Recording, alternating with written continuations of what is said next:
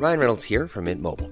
With the price of just about everything going up during inflation, we thought we'd bring our prices down. So to help us, we brought in a reverse auctioneer, which is apparently a thing. Mint Mobile unlimited premium wireless. Ready to get 30, 30, bit to get 30, bit to get 20, 20, 20, bit to get 20, 20, bit to get 15, 15, 15, 15 just 15 bucks a month. So, Give it a try at mintmobile.com slash switch. $45 upfront for three months plus taxes and fees. Promo for new customers for limited time. Unlimited more than 40 gigabytes per month. Slows. Full terms at mintmobile.com.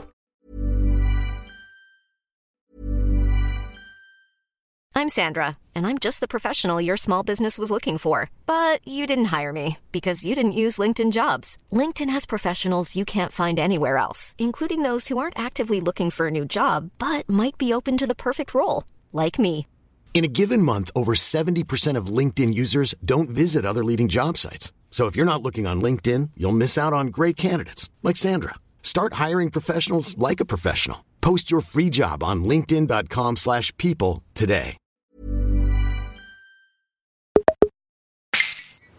Pues lo que te estaba diciendo, Juan, eh, después de grabar el programa el martes pasado, que vino Mikey a acompañarnos, Javi me dijo que había reservado para cogerse un barco y darse una vuelta por las calas y todavía no sé nada de él. Hostia, la, la cosa es que es una movida porque yo estaba preparando la clave tranquilamente y, y, y, joder, claro, te veo a ti solo y digo, pero bueno, ¿qué, qué está pasando? Vamos a hacer, vamos a hacer aquí algo que, no sé, has mirado por la playa, si alguna botella con un mensaje o algo, tío. No sé, yo confío en él, sé que es un hombre con recursos. Espero que se ha acabado en una isla perdida sobreviva, ¿no? Como en el Zelda, si le han dejado en gallumbos, encontrará recursos para sobrevivir. Pero oye, estoy preocupado, claro. Eh, al final estamos aquí grabando porque nos debemos a nuestros eh, oyentes. Pero oye, la preocupación no me la quita nadie. Espero que sepamos algo pronto de él. Quizá estemos aquí especulando con una posible pérdida y esté eh, el bichaco meditando en el centro de una isla totalmente virgen, ¿sabes? Donde no haya nada más que su paz interior y nosotros aquí agobiados. ¿sabes? Yo espero creer esa versión, eh, me gustaría más, eh, pero bueno, iremos informando sobre él. De momento, pues no nos queda otra que empezar el programa de hoy y le echaremos mucho de menos. Así que bueno, cuando quieras podemos empezar. Pues, como dice Javi, dale a grabar. Muy bien, empezamos.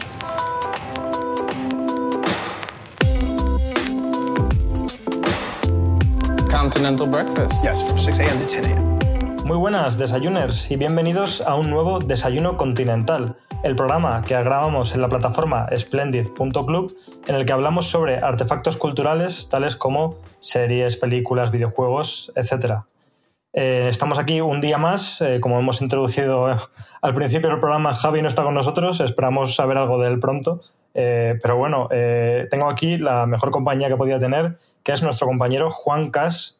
¿Qué tal estás, Juan? Pues la verdad es que muy bien, tío. Siempre es un gustazo compartir micro contigo desde hace ya bastante tiempo, ¿no? Que, que hemos hecho alguna cosita. Y, y, venir a desayuno, pues es un gusto porque tenemos un, una, una, atmósfera, tío, que hace sentir bien, ¿no? Tiene to toque hogareño, diría yo, ¿no? Este, este podcast. Sí, sí, sí. Y además, joder, que tú eres parte de este programa, aparte de que seas el productor, siempre estás ahí, ¿no? En, la sombra iba a decir, pero no en un sentido malo, sino en la, sombra para no quemarte, que estamos en Menorca.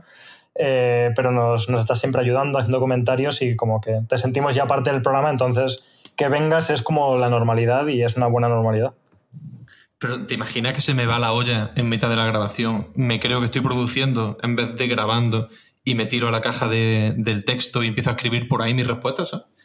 y yo en silencio, ¿me contestará Juan o no? Espero que no pase nada. Y, la caja, todo, todo, todo, No sé, no sé, intentaré que no voy a esconder el teclado por, por lo que pueda pasar. Que hoy, bueno, vamos a hablar de, del verano, ¿no? En ese momento en el que estamos ahora sumergidos, eh, pasando desgraciadamente mucho calor. Estamos ahora empezando, no sé si es la segunda o la tercera hora de calor de lo que llevamos de verano. Yo ya no llevo la cuenta. Tú por ahí en Córdoba estarás sufriendo bastante, ¿no? Sí, bueno, tiene la ventaja de que saca un malvavisco pinchado un palo por la ventana y te lo comes, ¿sabes? Como si estuviera de campamento, pero en versión cualquier ventana de casa, ¿vale? O sea, hace un calor mmm, tan horroroso que, digamos, desde las 12 de la mañana o así hasta las 6 de la tarde no puedes ni salir para ir a la piscina, ¿sabes? O sea, la piscina de aquí Madre del mía. pueblo está como a dos calles de mi casa. No puedo ir con las niñas a la piscina hasta las 6 de la tarde porque, o sea, cuesta como respirar, ¿sabes? Por fortuna son olas muy puntuales, ¿no? Duran a lo mejor dos o tres días y luego ya hace un calor lógica y razonable, pero ahora mismo es, joder, es jodido. ¿eh? Sí. Además, lo que decías de las piscinas, para mí la piscina es la salvación de, este verano, también porque evidentemente tengo el privilegio de acceder a una piscina con cierta facilidad y casi todas las tardes, bueno, incluso de hecho hay veces que estoy yendo tres veces al día, una vez por la mañana, otra a mediodía o por la tarde y otra por la noche, pero es lo que me ayuda a sobrevivir porque sí que te cambia radicalmente el ambiente, lo de estar a remojo, pero claro, a veces cuando hace tanto calor como dices tú que ni siquiera puedes ir, pues menuda faena. Claro, tío, total. O sea, yo eh, en la casa de mis padres también tenemos una, piscina y el verano pasado lo, echamos ahí prácticamente entero. Yo estaba un poquito más libre, tío, y era... O sea, al final cuando hay gente... Mm, iba, me iba a poner faltón, tío, pero no, vamos a controlar aquí un poco la, la faltada. Pero bueno, gente que le gusta el verano, que existen, ¿sabes? Ahora quizás tú seas uno de ellos, no, no lo sé. Pero la gente que le gusta el verano es porque están vinculados a, un poco de agua. O sea, tiene una piscina, una charca, un algo, porque si no, no te puede gustar el verano. Claro. O sea, yo mismo.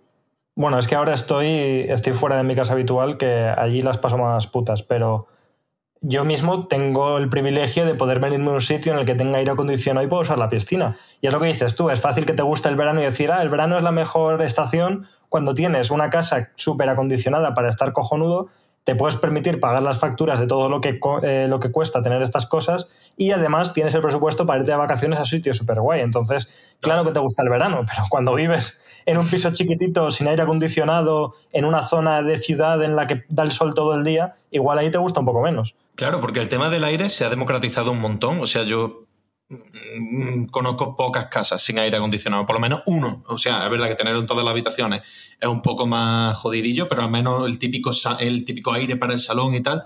Pero claro, la movida es lo que eso traga si lo pones habitualmente, ¿sabes? Si lo tienes puesto siempre. Uf, eh, claro. Pero yo, yo no me imagino ahora esa infancia, ¿no? Ya que hoy creo que vamos a tirar mucho de nostalgia, Alex. Sí. Yo no sé cómo ¿Cómo cojones era yo capaz de aguantar los veranos cordobeses sin aire, tío? Ahora, yo qué sé, pasa un rato, lo quitas porque dices, esto ya está bien, lo quitas pasando ahora y te levantas empapado en sudor, tío, que no puedes ni, ni pegar ojo. Y sin embargo, yo me he tirado así un montón de años, tío. No sé si tu situación era similar. Sí, em, a ver, también es eso, que, que ha ido empeorando la cosa, ¿no? Es como, sí que se nota ese cambio climático en el sentido de que no creo que simplemente sea que estuviésemos acostumbrados y nos diera igual, sino que antes los veranos eran mucho más livianos. Ahora, de hecho, es que no existen las primaveras, al menos en zonas como Madrid, la primavera y el otoño son un mito. Es como pasamos de un calor insoportable a un frío acojonante. Y yo ya no recuerdo esas etapas super guays. Es verdad que, en honor a la verdad, en este podcast de hoy, Desayuno sobre la climatología, en honor a la verdad, eh, este inicio de verano que hemos tenido ha sido más progresivo. Hemos tenido como un junio más agradable, ¿eh? Y se ha notado como, joder, menos mal, porque si no. Pero ahora ya en julio está todo a tope y bueno, ya estamos a punto de pasar agosto cuando te descuides y ya veremos qué agosto tenemos. Sí, sí, total, total, total. Y lo del cambio climático es totalmente evidente. Yo recuerdo en septiembre pasar frío y eso ya como en septiembre no pasa frío nadie ya. No. O sea, también. Pero bueno, eh, dejando la climatología a un lado, ya hemos dicho, vamos a hablar sobre nuestro, nuestra relación con las obras culturales durante las temporadas de verano. Pero antes de hablar de eso, como siempre, vamos a hacer mínimos puntos eh, y aparte hablando sobre cositas que hemos estado haciendo últimamente. Yo no sé, tú Juan, te voy a empezar preguntando a ti. ¿Has estado últimamente leyendo algo nuevo o viendo alguna serie nueva, alguna peli, algún juego, alguna cosa? Mm, sobre todo a nivel lectura y videojuegos siempre tengo algo siempre estoy o leyendo, o bueno, siempre las dos cosas, estoy leyendo y jugando algo. Y ahora mismo, eh, jugando Final Fantasy XVI, voy muy despacito. Eh, lo bueno de no tener que escribir de algo que te lo puedes tomar con una calma que a veces sienta muy bien y que es recomendable, ¿sabes? He hablado hace poco con, con, Fran de Vandal, que le mando un, besazo desde aquí, un tío muy majo. Y qué difícil es para la, los, la crítica cultural, que está muy vinculado a un medio que vive de ello y que está 100% a eso, encontrar ese ratito para jugar a algo por placer y sin pensar en, que tienes que comunicar sobre la obra y tal. Y en este sentido a mí Final Fantasy me está, me está gustando un montón, tío. Tomándomelo con calma, puedo entender, tío, que si te lo tomas mm, desde un punto de vista divulgativo de yo tengo que sacar de aquí un mensaje, tengo que tal, tengo que terminarlo eh, con una fecha, lo que sea, te puede hacer pupa porque el juego pega unos frenazos narrativos muy tochos, pero jugándolo así de, de tranqui, estoy encantado, tío. Estoy encantado. Yo tengo muchas ganas, de hecho luego hablaremos sobre esto, pero me planteo si va a llegar a ser uno de mis juegos del verano o no, porque tengo todavía dudas de si voy a jugarlo este verano. Pero tengo muchas ganas también, eh, como decías, de jugarlo de una forma desconectada, ya sea de la crítica, yo por ejemplo, pues solo hablo de estas cosas en el podcast de nivel oculto, eh, pero ya sea de tener que analizarlo y también desconectado de la actualidad, como hablábamos en el programa del FOMO aquí en Desayuno, desconectado de esa necesidad de opinar y de estar en Twitter con la conversación, ¿no? Es como me apetece cogerlo en un momento en el que ya no sea tan relevante y a la gente se lo haya olvidado un poco. Y eso, entonces, bueno, de todos modos, no sé si será este verano, pero le tengo muchas ganas. Sí, sí, pues. o sea, cuando te encaje, tírale. Tírale y tírale con cierto.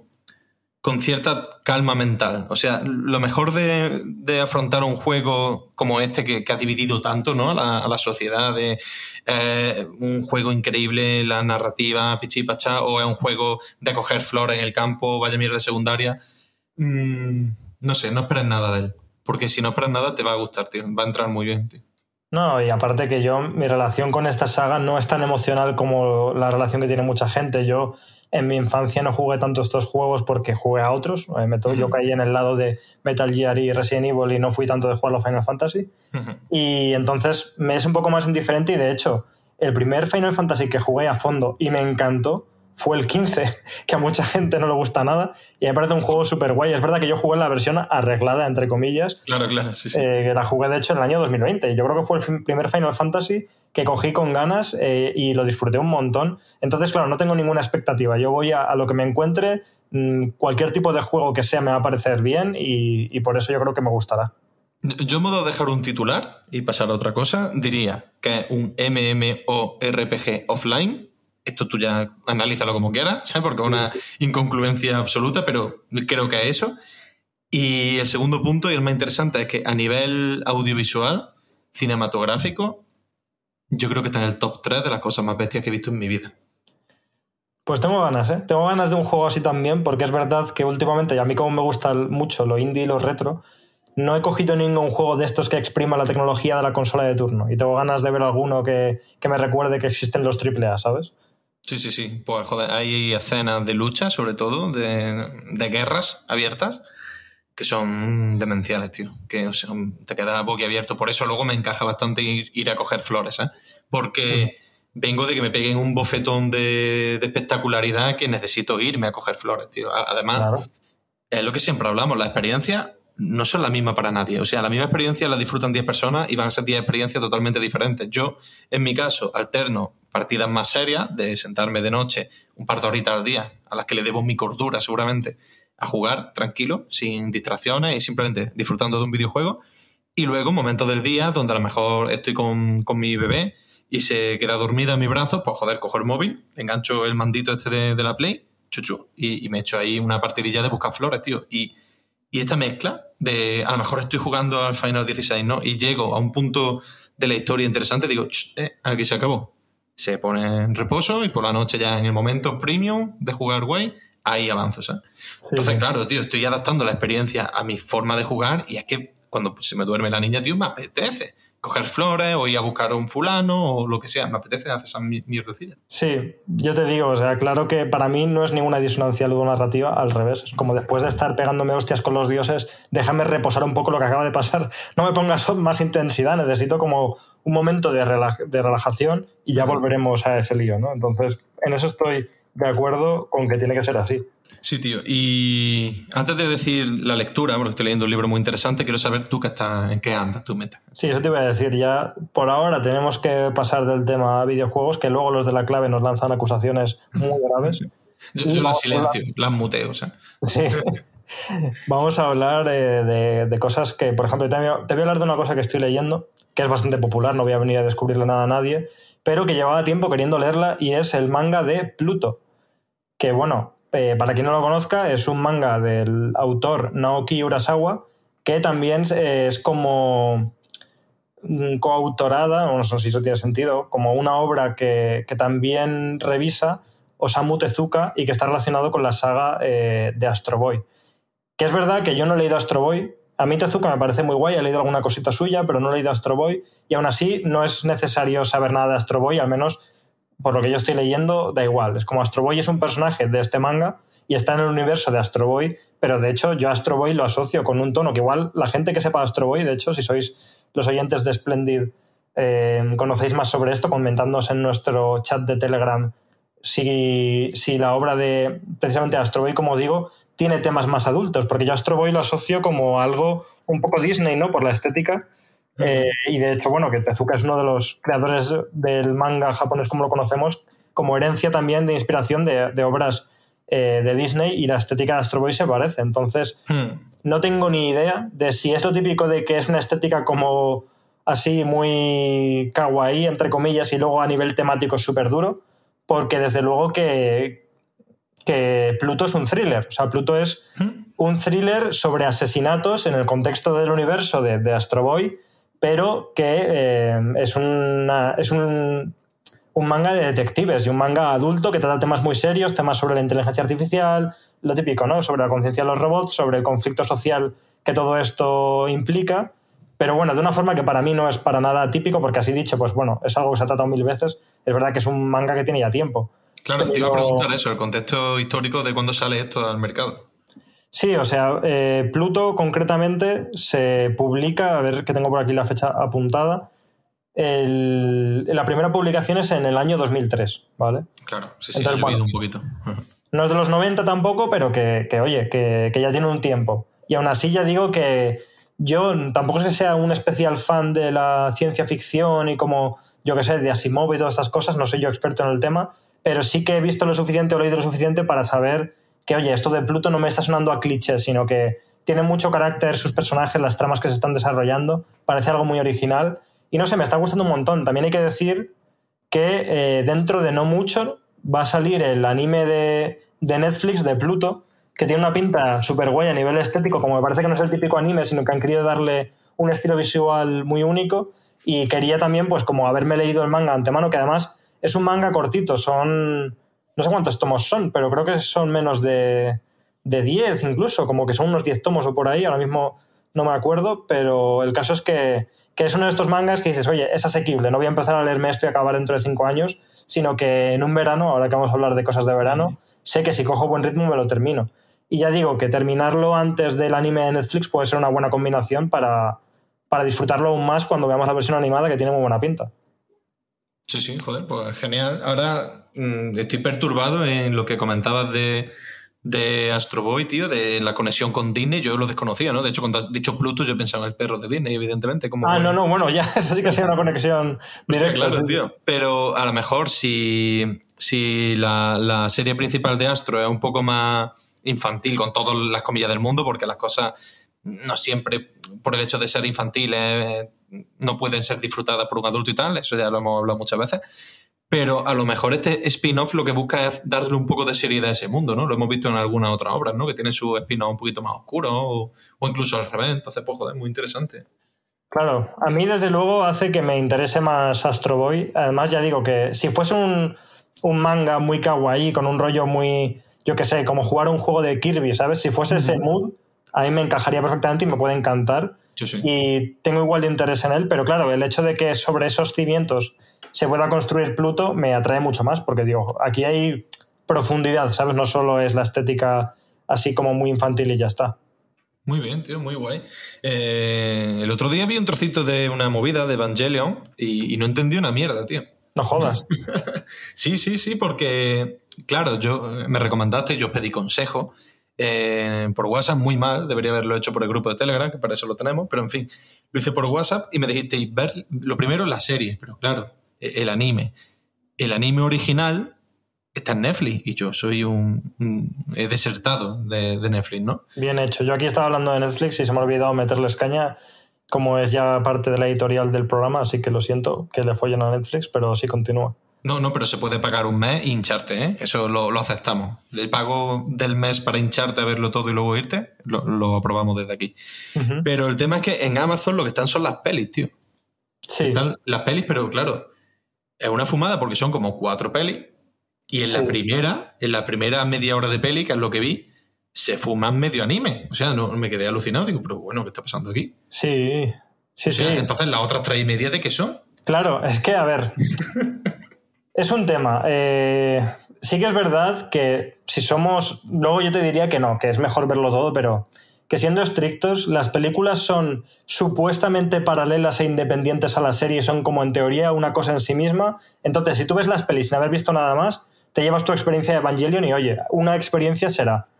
Insisto que mola mucho más si conoces todo el resto porque ves como los, lo que han cambiado, lo que no. Hay mucha especulación sobre, ¿pero es un universo paralelo o es la continuación de Evangelion después de un suceso de Evangelion? Hay mucha teoría ahí.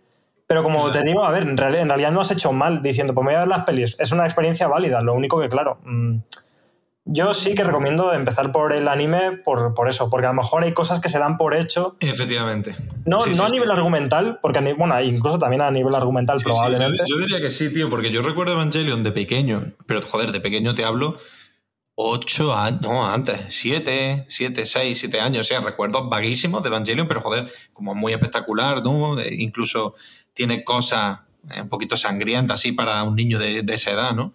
Y se te, impactan un poco, yo lo veía con mi hermano, y claro, viéndola ahora hay cosas que yo vagamente recuerdo y que sé hilar, quizás incluso me esté equivocando, pero que no te dice en ningún momento, ¿sabes? Por ejemplo, cuando, bueno, es que no sé hasta qué punto entrar aquí en movida, pero el padre del, prota se reúne así como con un consejo de sabio, entre comillas. Eso yo en el anime no lo recuerdo así en los primeros compases. Sí, no, pero sí que está presente más o menos siempre. No sé si en el primer capítulo, desde luego, pero es que es lo que dices, que la primera peli coge un acelerón y casi es la serie, ¿no? Eh, sí, sí, sí, Pero bueno, eh, yo sí que te recomiendo hacer eso de cogerte el mes de Netflix porque al final son 20 episodios, si no me equivoco, 26 de 20 minutos. es algo que se puede ver muy rápido.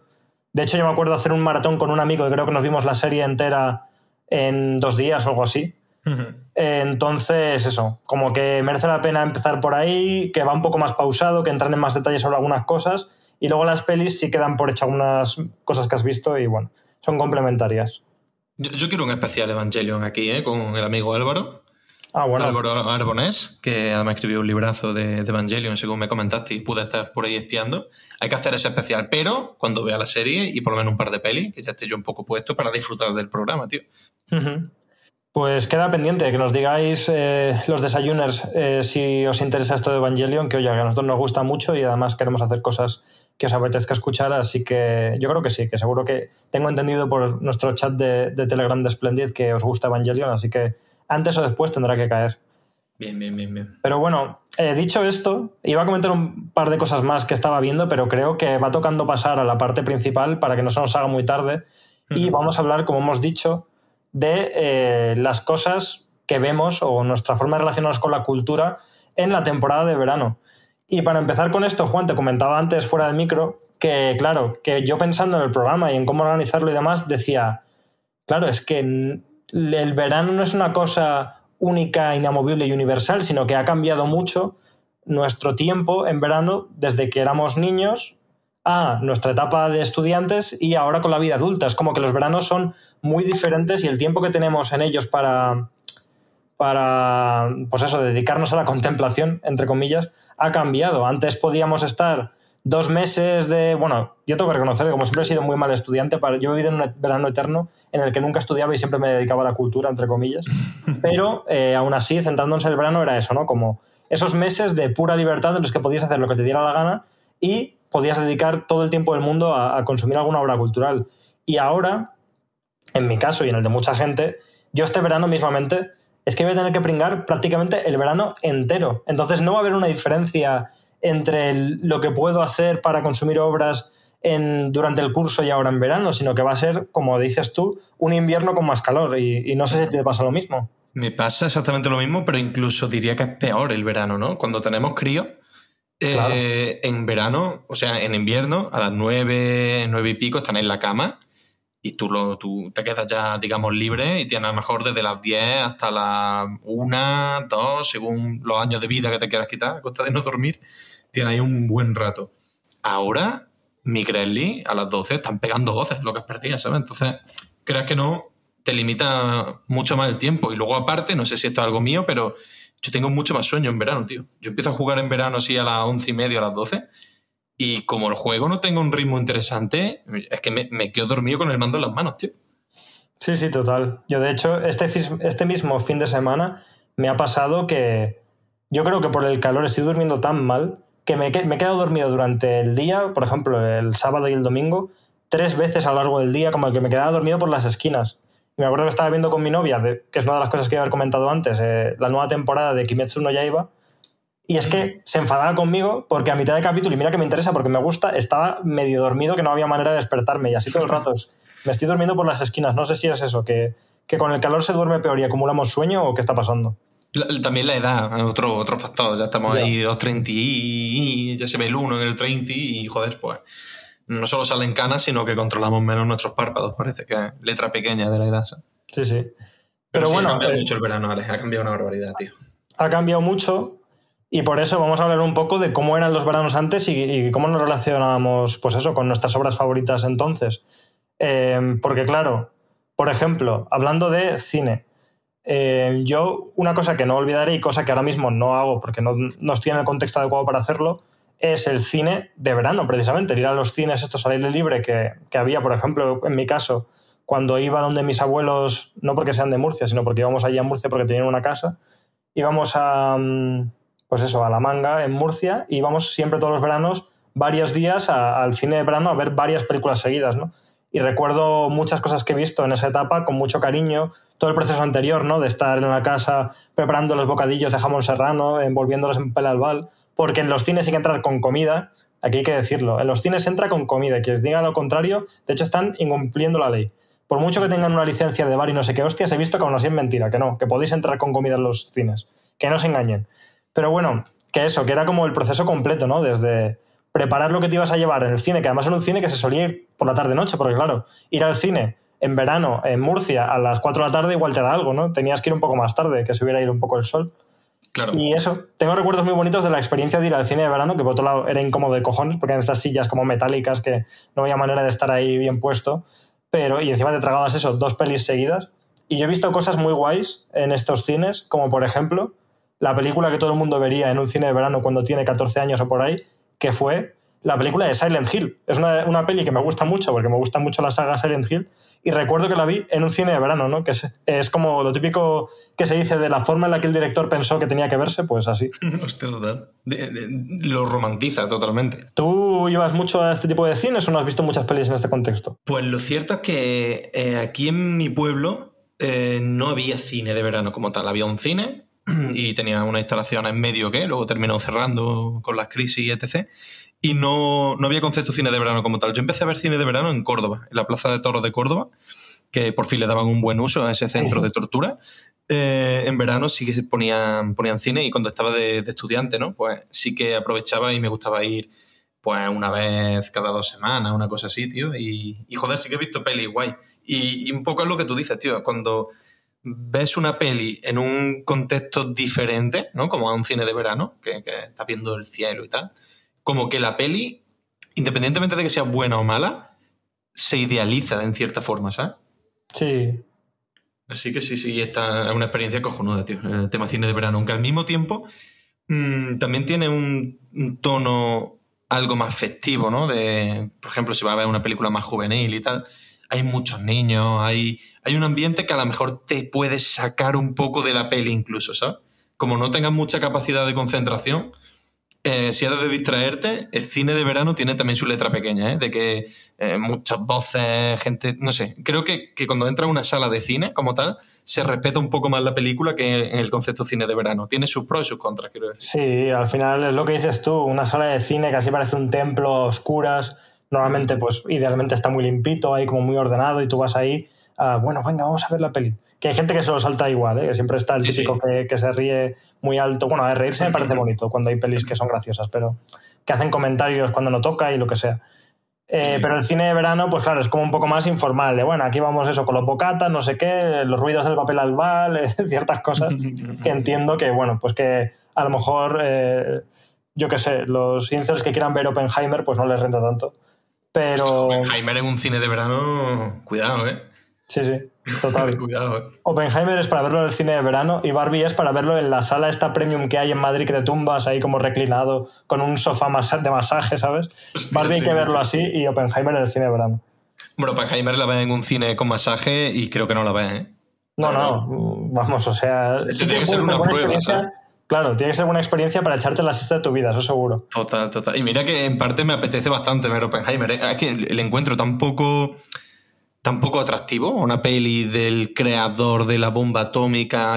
o sea, tiene ahí unos matices intelectuales y, y, sobre todo filosóficos y todo rollo que me interesan, pero acostumbrado al cine de Nolan, que suele ser también un cine muy espectacular y, hostia, si una explosión nuclear puede ser espectacular, pero no sé, Ale, a ti no te falta un poco de... ¿No tienes curiosidad por decir, qué me puede aportar esta peli que no le veo en los trailers o en la sinopsis y tal.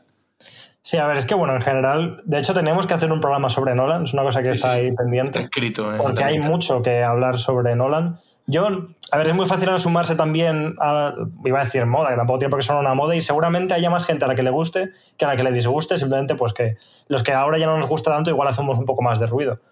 Pero a nivel personal, yo he cambiado mucho mi opinión sobre Nolan porque también por la edad y el momento en el que empecé a ver pelis suyas y cómo ha ido cambiando su filmografía, cómo las he revisitado y cómo me han ido gustando menos, yo le he perdido un poco el cariño a este director y ahora no soy muy fan. Eh, y pelis que antes me parecían fantásticas, eh, vistas dos o tres veces, han perdido mucho para mí y por eso ahora no tengo tantas, tantas ganas por ver la, la de Oppenheimer. Y de hecho creo que hay alguna peli de Nolan que ha salido que yo ya no he visto. Eh, mm, está en el Dunkerque, está que es la de la Guerra Mundial, que no la he visto. Yo tampoco. Y luego está la de Tenet, que directamente, iba a decir Tencent, ¿sabes? Sí, que podía haberla financiado Tencent perfectamente. total, sí, sí. Pero la de Tenet, que me la puse un día con toda mi buena intención, pero es que la quité como a los 15 minutos porque no sé si es que no estaba entendiendo nada, si no quería entenderlo, si me parecía como sin sentido y, la dejé de ver. Entonces, bueno. Pero no, mm, nunca digas de este agua no beberé. O sea, yo sí que es verdad que estoy a tope en el Team Barbie, es la que más ganas tengo de ver, pero Oppenheimer antes o después la acabaré viendo.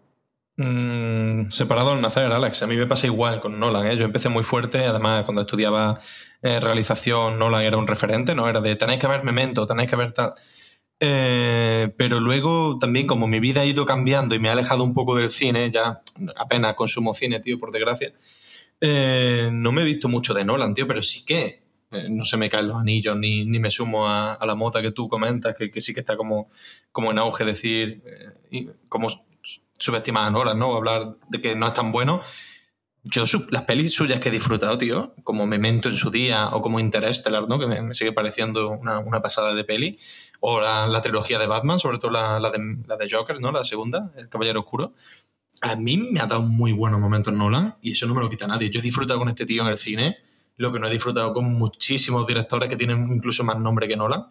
Y, no sé, luego me desinfló un poco con estas movidas de, por ejemplo, Tenet, lo que tú decías. Yo, yo aguanté un poquito más que tú, aguanté una hora y pico larga y, la, abandoné porque eh, no me estaba aportando nada y el tiempo es oro, ¿no? Y la de Dunkerque ni siquiera le da una oportunidad porque no es una temática que me, que me llame lo más mínimo, ¿no? El de la, guerra. Entonces, Ahora que me sale Oppenheimer, pues sí que tengo cierta ganas de verla. No sé si porque tanto hablar de Nolan para bien o para mal hace que, esté ahí en mi mente, ¿no? Y saca peli y, me incita. Pero si hay que mojarse, me apetece más ver Barbie también, tío. Sí, sí. Sí, pero vamos, que es lo que decimos, que es más fácil criticar a Nolan en perspectiva y teniendo en cuenta lo que ya ha hecho, como si darlo por hecho, ¿no? Es como, oye, que de la nada, eh, pues Nolan tuvo que hacer también su hueco en el cine y si tuvo un nombre fue por algo y es fácil que algo que ha sido muy popular, pues mm, ponerse un poco más el, punto de vista eh, crítico sobre ello. Pero aún así, ya digo, eh, yo también comparto que he disfrutado mucho en su día películas de Nolan y creo que hay dos cosas que influyen en que no me guste tanto. La primera es que, que, oye, a lo mejor esto no es culpa suya, pero creo que no le beneficia nada revisitar sus películas. Creo que son pelis muy efectistas, en el sentido... Mm, Puede ser mayor de la palabra efectismo, o sea, son pelis súper efectistas que cuando las ves, como dices tú, en el cine, cuando las ves la primera vez, como que te consiguen convencer y te manipulan un poco y te impactan y están muy bien.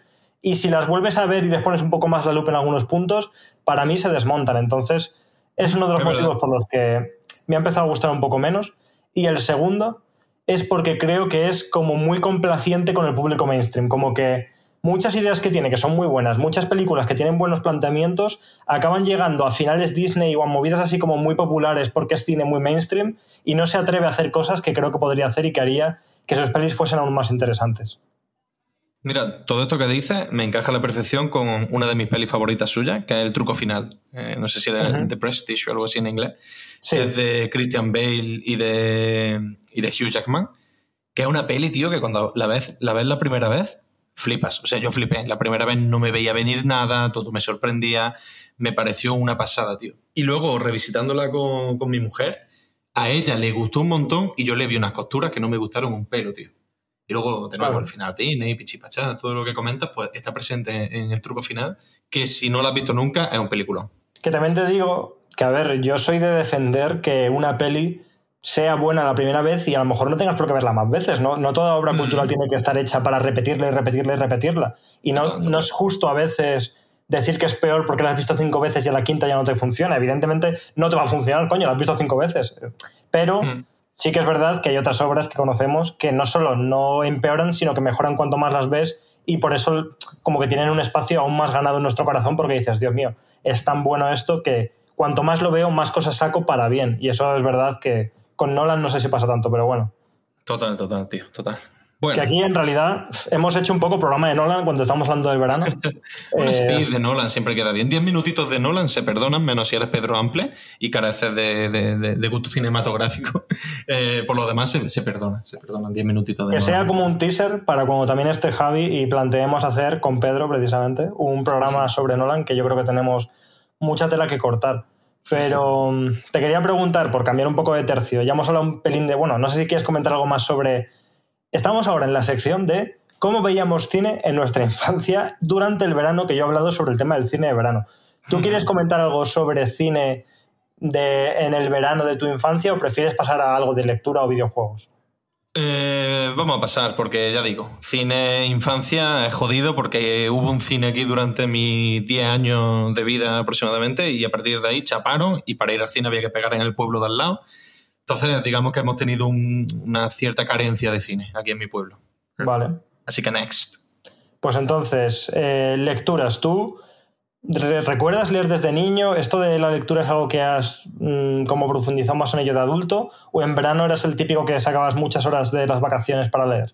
Pues sí que recuerdo mm, casi de toda la vida tener un libro de verano. Un libro. Cada verano me leía un libro. Un libro que además me, me curraba en informarme qué libro me iba a leer, ¿sabes? En plan de ir a la biblioteca, echar allí un, un día probando opciones hasta que me decidía por uno y lo compraba directamente porque me iba a durar más. Yo leer siempre me lo tomaba con mucha calma y, y no, no era de estos de, como Mickey, ¿no? De, como Mikey, de, de devorar libros, no, no podía con eso. Y lo cierto es que en los últimos años leo bastante más que antes. Mucho, mucho, mucho más. Pero el rollo vacaciones y libros, para mí siempre ha sido mucho más potente que vacaciones y videojuegos, ¿no? El tema de irte a la playa o irte a la piscina, las típicas vacaciones, ya sea eh, en mi caso con mi pareja, eh, antes de tener a las niñas, ¿no? Así más adulto, o con mis padres de pequeño, siempre me ha acompañado un libro y, y lo bueno es que esos libros los sigo recordando por, por, la, por ser estivales, ¿no? Por, por haber estado ahí en verano. Sean veraniegos en su contenido o no, son libros que yo asocio a veranos concretos y son muy guay. Sí, desde luego. Eh, y también es verdad el tema de que la lectura encaja muy bien con el irse de vacaciones, porque salvo que hablemos, que luego hablaremos un pelín sobre tema videojuegos, por ejemplo, en verano, eh, salvo que hablemos de consolas portátiles, que bueno, si tuvimos una Game Boy, pues evidentemente nos hemos podido llevar la Game Boy a la playa. Pero ves, por ejemplo, a la playa concretamente No. no se lleva tanto porque dices, a ver si le va a entrar a arena y además las pantallas de las consolas de antes con esa luz no se veía una mierda. Entonces como que, que no, no, no era el plan lo de llevarse la consola ya fuera la de sobremesa, seguro que no. Bueno, seguro no. Yo sí que me la he llevado y luego comentaré algo sobre eso. Pero que era menos habitual, vamos, que el verano era como, oye, me llevo un librito, algo que lleve fácilmente en la mano y que compagine con estos planes que suelen ser un poco pues eso, eh, improvisados de, oye, nos bajamos a la playa ahora, venga, pues tal, ¿no? Entonces como que llevar el libro debajo del brazo era como más cómodo y más habitual. Sí, sí, yo llevaba la, la portátil de turno, ¿no? Que sea Game Boy, luego PSP, luego eh, Game Boy Advance, 3DS, etc. Pero eso era para la noche, tío. O sea, cuando tú llegas, te duchas y te quedas a gustito ya en la cama o en el sofá mientras tus padres ven el Grand Prix, ¿no? Que está ahora de moda otra vez. O no, pero está. Pues ahí tú juegas la consola. Pero lo que es la batalla de la playa, tío, que además las playas son unos sitios de mala muerte, tío, son infiernos en la tierra. Deberían prohibirlas todas, tío, en verdad.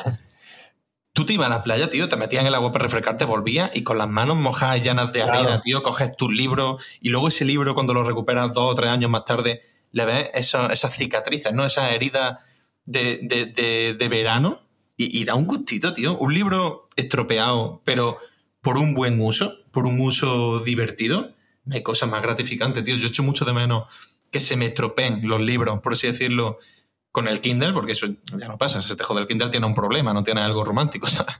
Pero esos, libros que recuerdo, ¿no? De, tiempo atrás y, que los veo magullados, ¿no? Con, incluso con las típicas páginas sin pelín arrugadas de que a lo mejor se han humedecido, ¿no? del ambiente y tal. Eso es una maravilla, tío. Es como una zapatilla gastar, ¿no? Que cogen ese, ese punto guay. Pues es lo mismo, tío. Sí, sí, yo estoy completamente de acuerdo. Soy del equipo libros usados, libros para doblar las páginas, para escribir en ellos, para subrayarlos, para... O sea, al final son libros vividos, ¿no? Como que, que, lo que dices tú, tienen como la historia de, eh, impregnada en, sus tapas, ¿no? Si están infladas por la humedad de la playa, todo eso mola mucho. Eh, y da gusto cuando le pierdes el respeto, ¿no? Porque ahora estamos, yo, a ver, lo digo por mí, que soy el típico que me gusta tenerlo todo súper limpio, súper cuidado, que no se me caiga ni una vez al suelo, eh, con un, o sea, hablo por ejemplo de, yo qué sé, dispositivos electrónicos o cosas así, que, eh, vamos, cada vez que se me cae el móvil al suelo me da como un pequeño infarto.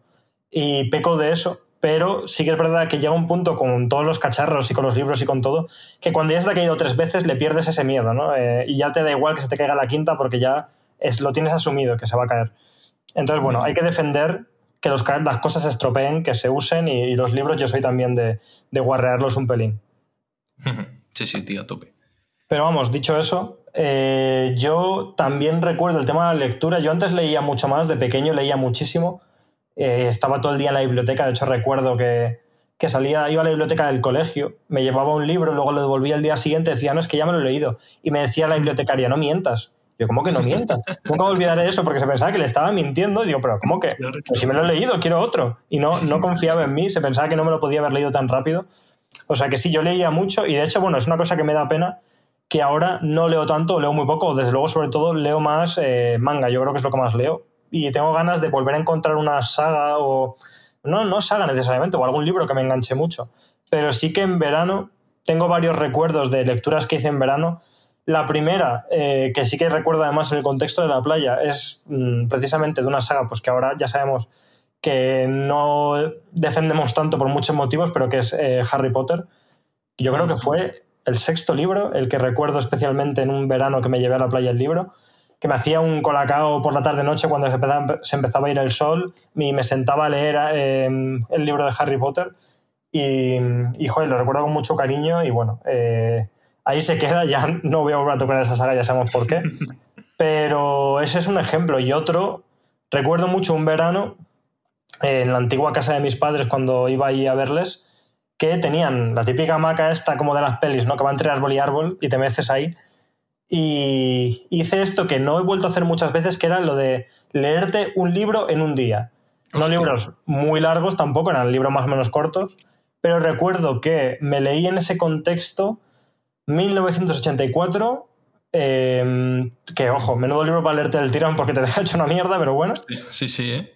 1984 y yo creo que algún otro que hice lo mismo, que además estuvo comentando hace poco en el, en el Telegram de, Splendid, el Guardián entre Centeno también fue uno de estos libros que me tumbé en esa hamaca y dije, este libro me lo voy a leer en un día. No hice otra cosa casi ese día que leer y esos dos ejemplos fueron libros que me leí en verano del tirón y, y oye, cuando tienes las ganas de hacerlo, es una experiencia bastante guay que no solemos hacer porque los libros se suelen pues pausarles un poco cada día, a veces pierdes el hilo y esto de leerte un libro del tirón es, interesante, por lo menos. ¿eh?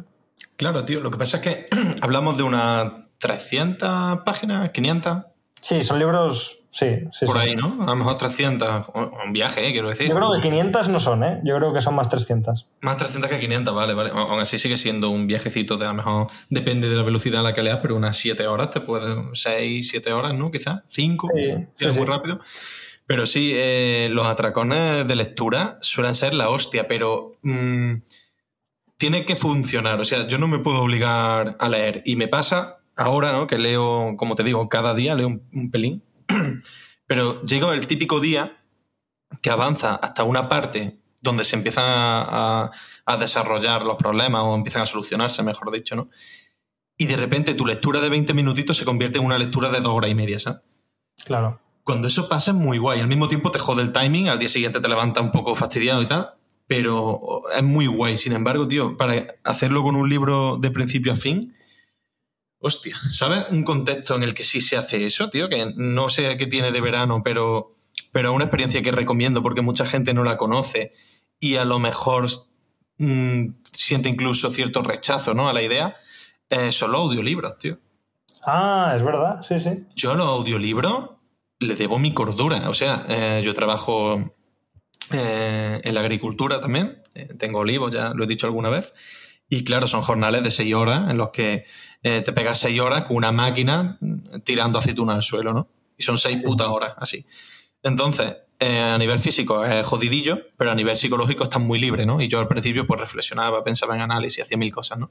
Y un año descubrí los audiolibros, en concreto Audible, ¿no? Esto de, de Amazon, y me fumé todos los libros de Carlos Ruiz Zafón, eh, La sombra del viento eh, y El laberinto de los espíritus y demás.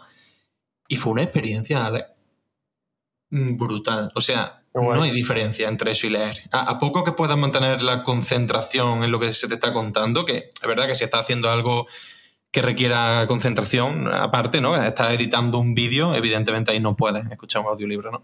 Pero en un trabajo mecánico físico, te escuchas libros, tío. Y es brutal. O sea, quizás este consejo no es el mejor porque deberíais escuchar podcast, no libros.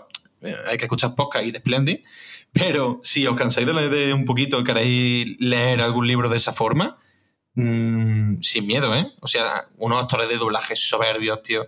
En concreto, este de, de Carlos Ruiz Zafón lo doblaba, lo narraba todo el actor de doblaje de Gerard Butler y Hugh Jackman en castellano, no, no recuerdo ahora el nombre, Daniel Monzón, ahora sí creo que, no estoy seguro, pero bueno. Y es brutal. O sea, es que es increíble. Eh, fue una experiencia, ya digo, que recomiendo, incluso ahora en verano, por, contextualizar un poco con el programa y que no sea esto un Frankenstein. Eh, no sé si a ti te gusta eh, el tema costa y demás, a mí me apasiona, ¿no? Y hay una cosa dentro de la costa que es un placer increíble, que es levantarte al amanecer y pasear por el paseo marítimo, por la costa. Caminar mientras el sol va saliendo pues ese, ese marco casi perfecto, si lo acompañas de, una buena pieza, de, un buen libro auditivo, puede ser un momento, tío, de éxtasis casi, tío. Sí, fíjate que me interesa mucho esto que dices. Yo en general antes era muy poco oyente de, de podcast, una cosa que, en fin, ahora no debería ni, reconocer por vergüenza, pero cuando yo empecé a grabar podcast, en este caso en nivel oculto, en el año 2016, no sé si fue, eh, yo no había escuchado un podcast en mi vida. Simplemente dije, oye, quiero hacer contenido para nivel oculto que sea diferente y tal, y no tienen de esto, voy a hacerles un podcast. Y me puse a hacer podcast sin haber escuchado casi nunca un podcast. Entonces, con los años he ido cogiéndole mucho cariño al tema de los podcasts y, y ahora escucho muchos, de hecho. Y de hecho se me gastan. O sea, a mí sí que me pasa que yo qué sé, porque al final en el gimnasio, por ejemplo, escucho mucho podcast y estoy varias horas. Eh, luego, pues lo típico, recogiendo la casa y todas estas cosas. Entonces, como que a veces hasta se me gastan y voy descubriendo podcasts nuevos para llenar huecos. Por lo tanto, no vería tan problemático el, el también buscar algún hueco para libros, porque yo creo que podría tener ese hueco.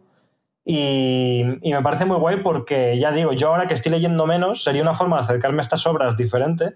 Y ya que puedo aguantar horas, porque aguanto horas escuchando podcasts, estoy completamente convencido de que puedo estar horas escuchando libros y, y está guay. Y como dices, para planes de playa, eh, desde salir a pasear, que es algo que tenemos que hacer más, hay que andar, hay que moverse, pues por las mañanas en la playita, como dices tú, antes de que dé tanto el calor, te das una vuelta por la playa, andas media horita, una hora y te pones un audiolibro a la vez y oye, es una experiencia súper guay. Sí, sí, sí, tío. Y luego hay que hacer una pequeña distinción para, para nuestros oyentes. Y es que hay como dos tipos de audiolibros, ¿no? Están los que son audiolibros propiamente dichos, que un señor o una señora narrándote lo que el autor escribió en su día, que son mis favoritos, debo decir, porque cuando te hacen clic, tú entras, visualizas la escena, igual que si estuvieras leyendo con un papel en la mano, tío, exactamente igual. Y luego hay otros que supuestamente están mejor hechos, pero a mí no me gustan tanto, que son los audiolibros que son como recreaciones, ¿no?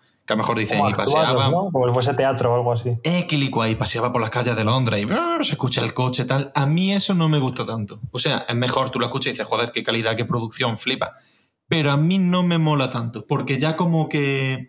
No sé, escuché unos de Sherlock Holmes, que además, por desgracia y por fortuna, eh, Sherlock Holmes lo encarnaba, o le ponía voz, Pepe Villuela, que, que es un grande, un actorazo y es, es un maquinote. Pero mierda, yo no veía a Sherlock Holmes, yo veía a Pepe Villuela disfrazado de Sherlock Holmes. ¿sabes? Entonces, eh, acompañado de todo, toda la, movida esta auditiva de, por ejemplo, cuando hace, cuando deduce, ¿no? Cuando está Sherlock deduciendo, pues se te pone como un sonido como más borroso, ¿no? Como si estuviera en su mente, como susurros, ¿no? Y no, tanta parafernalia a mí al final me hace que el chic no me lo haga tan bien, ¿sabes? Ujú. Así que esas son. eh, Si, si vais a Audible hay mil millones de, de- de libros. Algunos son así y esos molan menos a mi, a mi juicio. Pues ya sabéis, desayunos para verano, tened en cuenta esta recomendación de libros que se escuchan. Y para terminar con este blog que estábamos haciendo un poco más del verano que recordamos, yo quería comentar cosas sobre videojuegos, pero como hemos hecho una intro un poco más larga hablando de Final Fantasy y demás, para que, insisto, no nos acusen de atrocidades eh, nuestros compañeros de la clave, vamos a dejar eso para cuando hablemos de videojuegos que podamos a lo mejor recomendar o que queremos jugar este verano. Y sí que lo último que quería comentar como recuerdo de verano de infancia, que creo que además es muy relevante ahora mismo y que acabo de acordarme y que le tengo muchísimo cariño, es eh, todas las obras precisamente de Francisco Ibáñez. Hostia. que, claro, acaba de fallecer recientemente, es una Vaya. Terrible pérdida y, joder, eh, yo le tenía mucho, mucho, mucho cariño a los cómics de Mortadelo y Filemón y eran cómics que además recuerdo que eran de mi abuelo, mi abuelo me los descubrió y cuando íbamos a su casa en la playa pasaba muchos ratos leyéndolo y compartiéndolo con mi abuelo. Le tengo un- vínculo muy emocional a, a estas obras. Me parecen que eran súper frescas, originales, divertidas y no sé, es algo como que no se ha hecho mm, de- al mismo nivel o del mismo- de la misma manera recientemente. ¿no? Es como un tipo de humor que es verdad que en algunos sentidos ha envejecido mal, pero en otros ha envejecido muy bien. Ojo, que hay algunas bromas de, de estos cómics que, que hoy en día encajan perfectamente. Y no sé, como que ya digo, eh, recordando ahora la figura de Francisco Ibáñez que ha fallecido recientemente, yo son cómics que leía mucho en la playa y que, que disfrutaba un montón. Además tenían un formato así grandote, pero fino, que para un niño, tío, eran, eran, era felicidad, era muy liviano, ¿no? Acostumbraba en el colegio, ¿no? Te tienes que leer este libro, Los girasoles ciegos, toma. Y Sí. ya era como gris, como triste, ¿no? Como, no sé, era como algo descorazonador, ¿no? Luego llegaba a Mortadelo y Filemón, tío, o Trece del Percebre, o, o Zipizape, o Super López, o sea, la, la- la producción de este, de este señor que, que, que nos ha tenido que, que dejar tristemente, tío, es, es increíble. Yo creo que los, los niños de los 80, 90 de, de España hemos crecido con estas obras, porque eran, eran muy accesibles además. O sea, lo típico que te regalaban tu abuelo, como, como bien dices, o en mi caso venían con una suscripción a un periódico y como teníamos un restaurante, pues teníamos el periódico y me hice con la colección de todo, que la, la tengo ahí como oro en paño, ¿sabes? Y que ahora intento transmitirla a mi hija y, y sigue saliendo carcajada ahí en 2023, ¿sabes? Con cómics de los años 90, 2000, o sea, eh, es maravilloso. Y, desde luego, y que además tenían y tienen un estilo visual único, súper reconocible, eh, porque al final los cómics americanos y evidentemente el manga japonés como que van por otros derroteros, ya conocemos su estética y por lo general suele ser más uniforme y, y esto era como algo muy especial y aparte, por supuesto, la vinculación directa, porque al final eran obras españolas ambientadas en España, que no solo eran famosas en España, ojo, porque en Sí, sí. Alemania, por ejemplo, eran muy famosos, pero, pero claro, eh, las bromas patrias, ¿no? las cosas que tienen más sentido en España que en ningún lado, eso es algo que, que nadie más nos va a ofrecer. La tía, me acuerdo de la tía, Sí, Eh, sí, sí. esa tía tan peculiar. Yo definiría, eh, eh, si tuviera que definir con una palabra, Mortadelo y Filemón, por, por concretar un poco, eh, lo definiría como un producto bruto, pero bruto en lo más bello de la palabra, ¿sabes? Sí. Era bruto en, en los dibujos, bruto en el humor, bruto en, en cómo, cómo sucedían las acciones, ¿no? Eh, qué maravilla. Creo, creo, creo, que me voy, a, refumar la obra ahora, ahora que lo estamos hablando, tío. Pues verano, desde luego, es un momento perfecto para hacerlo. Y de hecho, con esa voluntad que tienes de, de volver a fumarte la obra de Francisco Ibáñez, eh, creo que es buen momento para que pasemos brevemente a nuestras, mm, no sé cómo decirlo, nuestras previsiones de las cosas que queremos jugar este veranito, esos, bueno, jugar, digo jugar por la costumbre ya profesional de hablar en podcast de videojuegos, pero las obras culturales que queremos disfrutar este verano. Eh, nos queda menos rato de programa, pero yo creo que rápidamente podemos hacer una rondita de cosas que, queremos ver, leer y demás.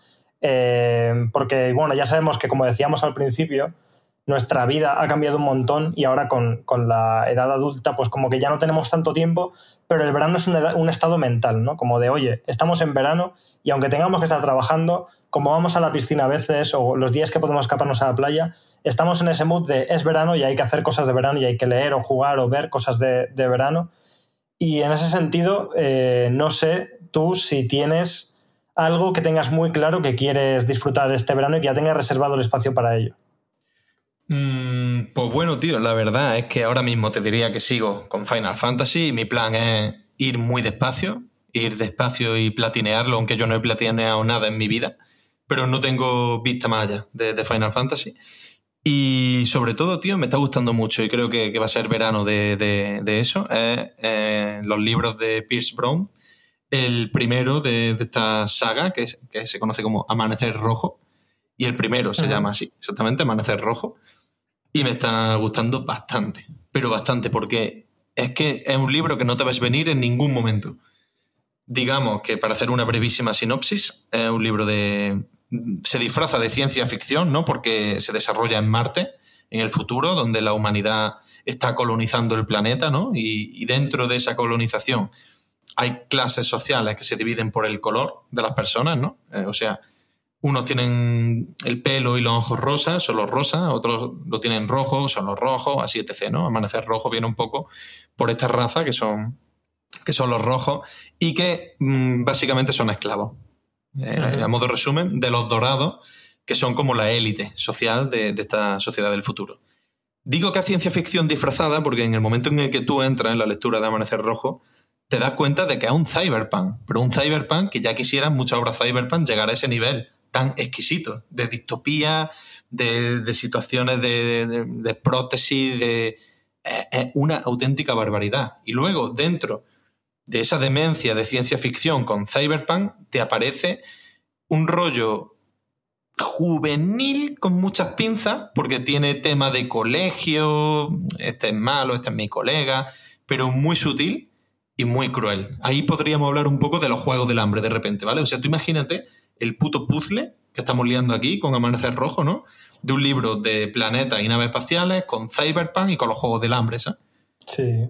Es demencial, pero el tema es que eh, el autor lo narra de, una forma tan dinámica, tan rápida, no, no se para en nada, tío. Es como, este es el problema, vamos a solucionarlo, ah, pero ahora aparece otro, venga, pim, pim, pim.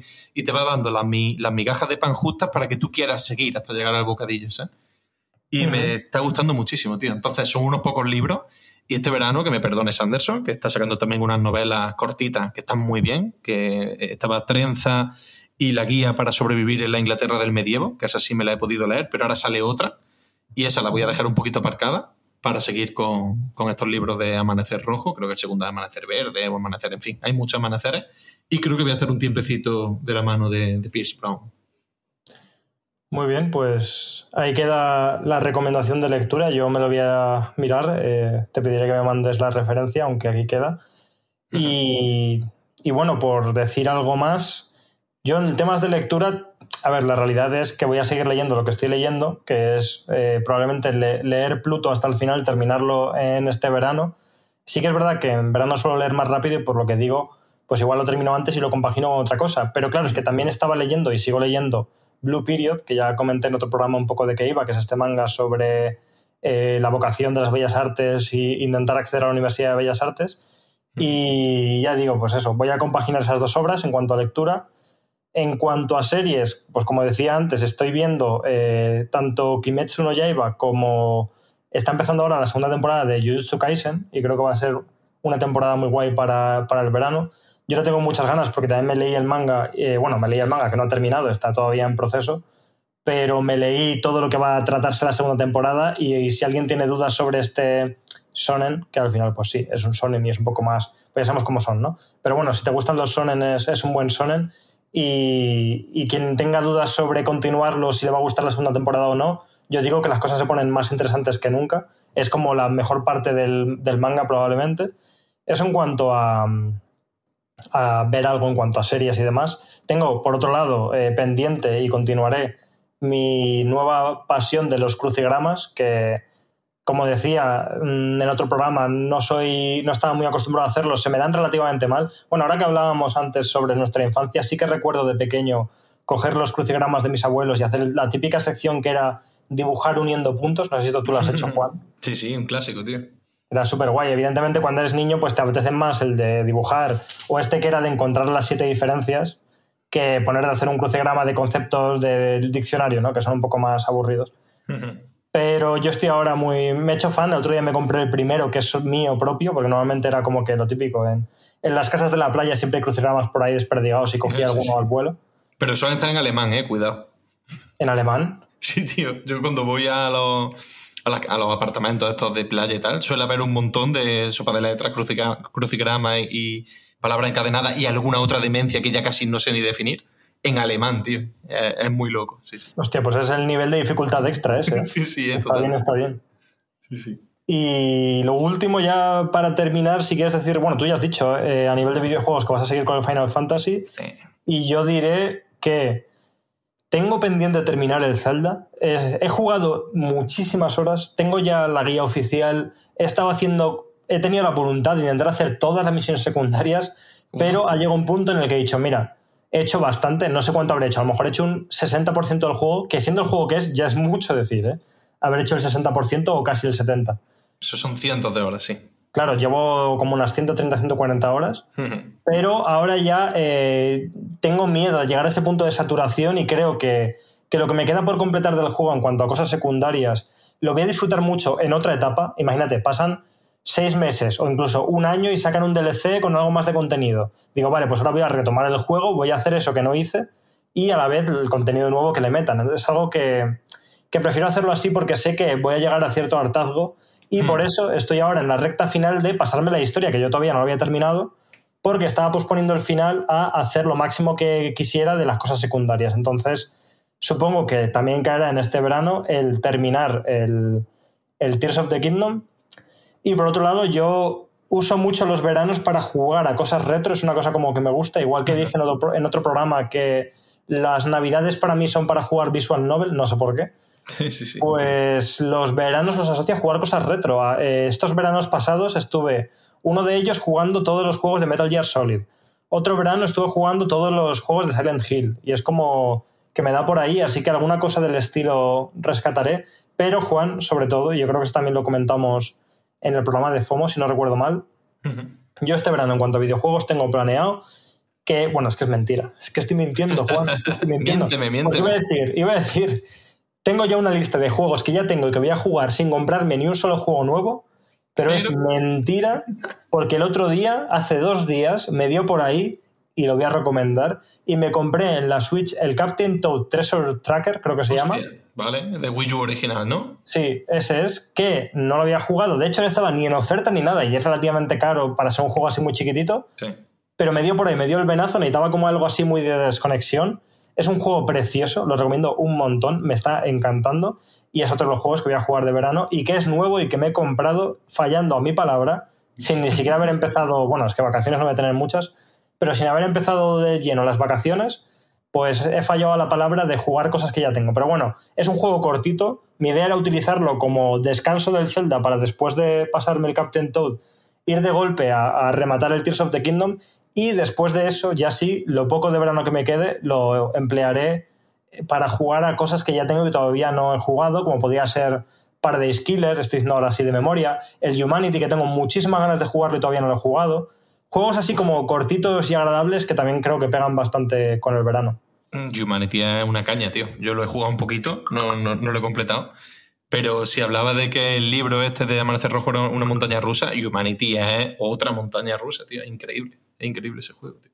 Totalmente, o sea... Poco ruido ha hecho, ha salido una fecha complicada, porque ha hecho poco ruido por lo bueno que es. Claro, eso es, y aquí estamos para reivindicarlo. Probablemente cuando ya lo haya jugado lo traeremos. Eh, pero bueno, mm, sí que es mm, un juego que yo antes de que saliese le tenía muchísimas ganas porque la demo me encantó, porque aunque no sea un juego directamente de Mizuguchi, está muy relacionado con él. Y, y no sé, creo que el verano va a ser un momento perfecto para completarlo y le tengo muchísimas ganas. Así que bueno. Muy bien. Yo creo, Juan, que con esto hemos hecho ya como un desayuno más o menos completito. Eh, se nos ha quedado corto, de hecho, a mí me habría gustado comentar algunas cosas más, pero eh, nos tenemos que ceñir al programa y, y, ahora vamos a poder comentar alguna cosilla de estas que nos hemos dejado en el tintero en la sección extra que tenemos exclusiva para la gente que nos apoya en splendid.club. Ya sabéis que en splendid.club podéis apoyarnos tanto nosotros como a otros muchos podcasts, como en Crisis, eh, Capitán Google. ¿Capitán Google? Detective Google. Google. Sí, sí. Está inventando yo ahora eh, Capitán Google. Capitán Google mola, ¿eh? Porque me imagino a Víctor con capa, ¿sabes? Y como volando las calles de, Google y está bien, está bien. Fíjate, eso será eh, la, nueva iteración de, la saga. Eh, también tenéis por ahí Recién Cansados, tenéis Heavy Mental, un montón de podcasts súper interesantes. La clave, que no lo iba a comentar porque tenemos ahí esta disputa, pero bueno, en el fondo nos queremos un montón. Tenéis un montón de contenido. Y ya sabéis que si nos apoyáis en, splendid.club tenéis acceso a contenido extra en todos estos podcasts o en el nuestro, en el caso de que elijáis solo suscribiros al nuestro. Y en nuestro contenido extra va a ser eh, lo que vamos a hacer ahora, que es un, rato extra de programa que se llama El Vermú, en el que vamos a comentar cosas que nos han quedado aquí, cosas que comentamos en el chat exclusivo que también tenéis eh, de Telegram y eh, un poco lo que surja, ¿no, ¿no Juan? Sin más, totalmente. E, el premium, lo bonito del premium es venirse a la, comunidad de, desayuno, que es muy guay, una comunidad súper sana, que se dice mucho, pero en este caso es que es totalmente cierto, tío. Incluso hay, hay debates siempre con muchísimo respeto y aprendiendo todo con todo. Y podéis pues, lanzarnos vuestras preguntas, que si esta gente, que son javiales, supieran contenerse, responderíamos en el extra. Pero los desgraciados contestan directamente en el Telegram, entonces pues es complicado. Bueno, así podemos dar un poco de contenido en todos lados, que el Telegram esté activo y por otro lado ahora en el Bermú pues divagamos sobre cositas así como un poco más informales, que creo que también tiene su rollo, así que bueno, hay contenido para, todo el mundo. Y bueno, Juan, muchísimas gracias por estar aquí. Eh, obviamente no hay nada que decirte, eres parte de esta familia, pero joder, que ha sido súper ameno, se me ha pasado volando el programa, muchas gracias.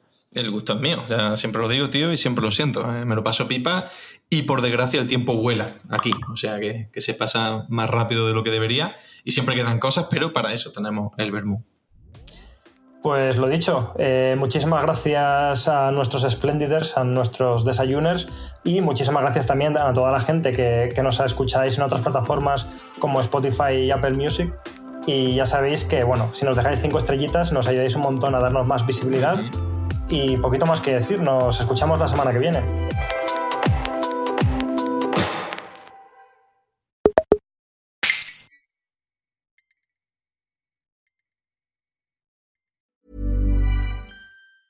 Hey, it's Paige DeSorbo from Giggly Squad. High quality fashion without the price tag. Say hello to Quince.